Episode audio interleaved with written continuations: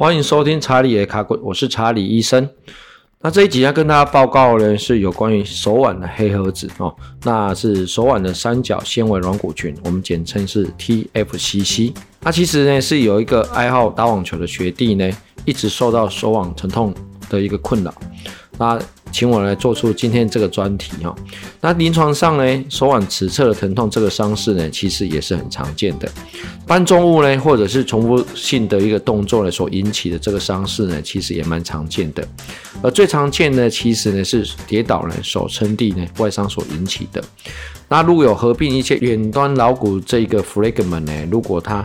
啊，背屈的角度超过三十二度呢？好，根据文献的报道，其实它更容易呢合并有三角纤维软骨啊，也就是 TFCC 的受伤的一些可能。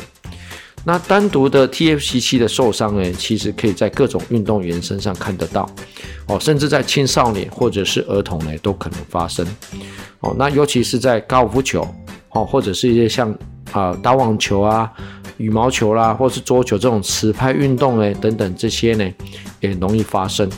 那冰上曲棍球呢，以及以及足球的守门员呢，哈，等运动员上呢，其实也也容易看得到。哦，那另外呢，其实像有些职业，像厨师，哦的切菜呢，哦也很容易发生这个伤势。啊，首先呢，我们要介绍手腕的三角纤维软骨群呢，哈，我们简称 TFCC 的一个解剖哈。那这个 TFCC 呢，在手腕手腕的尺侧，哈。也就是在小指头这一侧啊，是在月状骨、双脚骨啊及耻骨中间这个三角形的空间。那这个 TFCC 的包含了尺侧的伸腕肌、啊肌腱鞘，以及三角纤维软骨，以及背侧跟掌侧的远端桡尺韧带，啊，以及尺侧的啊副韧带啊尺月韧带，以及尺三角韧带等等。好，好，那 TFCC 的功能呢，主要是手腕在做旋转活动时。维持我们的远端桡子关节的稳定性，以及呢承受及缓冲来自手部的力量。好，尤其是在腕关节呢，哦过度背屈，也就是 hyperdorsiflexion 的时候，以及做一些旋前以及尺侧偏压的动作的时候呢，尤其呢 TFCC 呢会比较吃重的角色。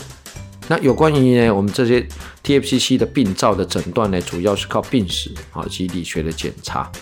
那哦，下面有几个呢简易的理学检查呢，可以来检查出 TFCC 的一个伤势。好，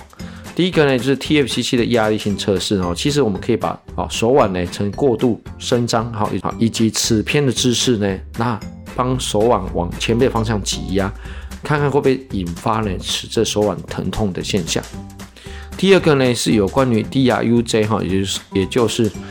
远端桡尺关节韧带的稳定度的一个测试哈，那我们可以由 p i a n o s i 哦来看看呢远端的尺骨头有无异常突出的样子，哦，好，我们可以稍微给它一些压力，给它按压呢是否有一些浮动的现象。另外呢，我们也可以做一些远端桡尺关节压力的测试，好，我们可以把手背放在呢旋前或者是旋后的位置。那把远端的耻骨呢跟桡骨呢分别往两个不同的方向挤压，观察呢关节呢有没有不稳定的现象。那第三个呢，其实我们可以做一些耻骨中央窝的现象哈，也就是在耻骨中央窝按压呢，它会有一个疼痛点，有一个这个 tender point。接下来呢，我们可能会安排一些 X 光的检查呢，来测量远端桡骨及耻骨的相对位置哈。有些案例呢，可能会因为呢远端桡骨呢曾经骨折过呢，而导致呢耻骨呢哦在手腕的地方呢相对桡骨呢会有点过长的现象，那就会导致一些耻骨的一个压迫症候群。那这时候呢 X 光呢就可以测量出来。那确认的诊断工具呢，其实我们是需要靠核磁共振，也就是 MRI 呢来做一个诊断。那 TFCC 的分类呢？哈，我们可以参考呢 Palmer classification。那我们其实简单的区分呢，第一型呢是外伤型，那第二型呢是所谓退化型哈所造成的。那针对呢 TFCC 的一个治疗方式呢，在急性受伤的时候呢，如果只有单纯的 TFCC 受伤，我们可以考虑呢用石膏或者是护具呢固定四到六周。那如果有合并呢，远端桡骨骨折呢，哦，那我们可能要先治疗骨折，骨折固定之后呢，再检查所谓的 DRUJ 的稳定度，也就是远端桡指关节的稳定度。如果是良好呢，我们就是呃可以用石膏或者是护具来固定。但是如果不稳定的时候呢，我们可能就要用手术来治疗所谓 TFC 伤势。好，根据文献的报道呢，哦，我们这 TFCC 呢，在受伤后呢，哦，经过四到六周的保守治疗，有大概四百分之四十到五十的人呢，哦，会自然的愈合。哦，所以呢，其实如果做好一些保守性的治疗呢，哦，有一半将近一半的人其其实是可以得到复原的。那如果是成就性的伤势呢，哈，我们会先建议先增强腕关节周围的肌肉力量，哈，譬如说呢，像旋拳圆肌啊，哈，PQ。Pronator Cordus ECU 啊，或是 FCU 等等，尤其是呢，我们的 FCU 哈，也就是尺侧的屈腕肌肌腱。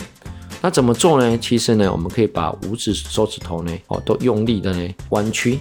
那弯曲的时候呢，我们可以呢让小指头呢尽量去用力。哦，那用力呢，我们可以做了三十下啊，一天呢做个三组。哦，那训练这个尺侧屈腕肌的一个力量。啊，来代偿呢，来保护了我们这个 TFC 的伤势。那至于手术的部分呢，目前文献的一个报道呢，关节镜的手术跟传统的血肉开刀的方式呢，效果是差不多的。那讲到呢，TFCC 呢，常常会跟 DRUJ 呢做个相提并论哦。好，讲到呢，TFCC 呢，哦，常常会跟 DRUJ 呢，啊，做相提的并论。那我们怀疑呢，病人有 TFC 伤势的时候呢，我们通常会考虑。这个病人的 DRUJ 的稳定度好不好？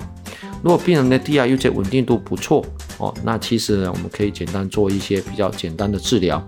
哦，来做一个症状缓解，然后加上一些保护。那如果是病人的 DRUJ 的稳定度不够，那我们就可能会尝试呢做一些手术的治疗哦，来帮助他呢症状的缓解。好，另外呢，我们讲到了一个耻骨的一个夹脊症候群呢，那可能是之前的病人在手腕上有过伤势，导致呢耻骨过长的现象。那在弯曲的过程当中的耻骨呢，可能跟我们的手腕的腕骨呢有一些碰撞的现象，那导致一些症状。那这个时候呢，其实我们可以呢考虑用一些耻骨缩短的手术呢，啊来做一个症状的缓解，让病人呢在手腕的活动过程当中呢，不会去碰到呢我们的手腕的腕骨。那所以呢，我们给这位爱好我们打网球的一个学弟建议哈，其实根据《解剖列车》这本书来说呢，耻骨呢这方面的筋膜呢，哈，它称为 the deep back arm line，哈，就是深部的背部手背啊的线。那这是从呢啊我们的肩胛骨的菱形肌开始，一直到我们的旋转肌袖，然后上背的呢三头肌。然后一直到我们前背的啊尺侧的这一块肌肉，这个筋膜群这条线上。所以说呢，如果要增进这个网球的技能呢，以及保护呢手腕的关节呢，我们建议呢要从我们的上背的肌肉啊，以及到肩关节，到上背呢啊做一些肌肉的训练。啊，这些离心的肌肉群呢，相对来讲呢，在重量训练当中是比较难训练的。我们都知道，我们向心的。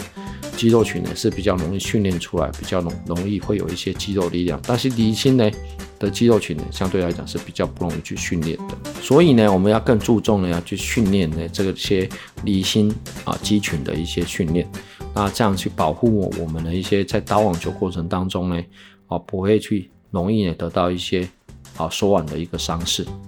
这集的节目呢就到这里。如果你对于节目内容有任何的问题，欢迎上到查理耶卡古的 FB 粉丝团或 IG，我们在上面呢都会有各种关于骨科的卫教知识，欢迎一起来关心自己跟家人的身体健康。如果你希望我的节目呢，欢迎订阅节目并给我个评价，更重要的是分享给身边的所有好朋友们。我是查理医生，我们下集节目再见。